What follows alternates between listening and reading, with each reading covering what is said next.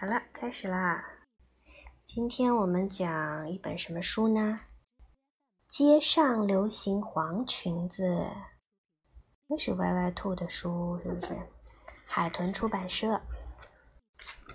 嗯，我要。你看见什么啦？我看见一个，这个白白的。白白的是什么呀？嗯，兔兔。哦，是个兔兔。兔兔穿了个什么黄裙子是吗？嗯，街上流行黄裙子，不知道呀，从什么时候开始，街上的黄裙子突然多了起来，就像是好多小兔子穿黄裙子。哦，好多小兔子都穿黄裙子，把你的腿放好，就像是金灿灿的油菜花，一下子就把春天点亮了。香香兔有一条黄裙子，美美兔有一条黄裙子，米米兔有一条黄裙子，歪歪兔呢？嗯，它没有，所以它也想有一条黄裙子。当歪歪兔把自己的愿望告诉妈妈的时候，妈妈一点儿也不奇怪，因为妈妈小时候也是一只爱美的兔子。歪歪兔，你当然能有一条自己的黄裙子，只不过。我们最近得多采些蘑菇卖了才行。兔妈妈打开钱包，哦，里边只有几枚少得可怜的森林币。嗯，只有几枚呀？一二三，三枚，是不是？不够买一条黄裙子的。所以呢，几乎整整一个星期，歪歪兔都在忙着采蘑菇。就滑滑的。哎，因为他想着要有一条黄裙子，所以他就每天辛辛苦苦的采蘑菇、捡蘑菇、洗蘑菇、晒蘑菇。因为啊，他想攒钱买一条黄裙子，一条朋友们都有，就他自己没有的黄裙子。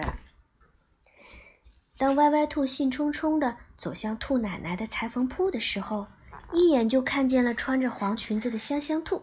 哦。可是香香兔的裙子看起来跟以前不大一样呢。歪歪兔，现在流行在黄裙子上加花边，你看看我的裙子是不是漂亮了很多呀？这可花掉了我十枚森林币呢。香香兔说着，踮起脚尖转了一个圈儿。哦，歪歪兔的耳朵耷拉了下来。十枚森林币呀，它的钱绝对不够买一条带花边的黄裙子。歪歪兔，你当然能有一条带花边的黄裙子。兔妈妈说：“咱们再一起努力吧。”被妈妈搂在怀里，歪歪兔觉得此刻他的心里好像也不那么难过了。然后呢，几乎又整整一个星期，歪歪兔都在忙着采蘑菇、捡蘑菇、洗蘑菇、晒蘑菇。歪歪兔呀，想攒钱买一条黄裙子。那不是普通的黄裙子哦，是带漂亮花边的黄裙子哦。嗯，好了，当歪歪兔再次走向兔奶奶的裁缝铺时，他又遇见了穿着黄裙子的美美兔。美美兔的黄裙子看起来跟以前也大不一样呢。歪歪兔，现在流行在黄裙子上加小亮片，你看看我的裙子是不是漂亮了很多呀？这可花掉了我二十枚森林币呢！美美兔说着，摆了个夸张的造型。歪歪兔的耳朵就再次耷拉了下来。他的钱呐，绝对不够买一条带亮片的黄裙子。歪歪兔，你当然能有一条带亮片的黄裙子。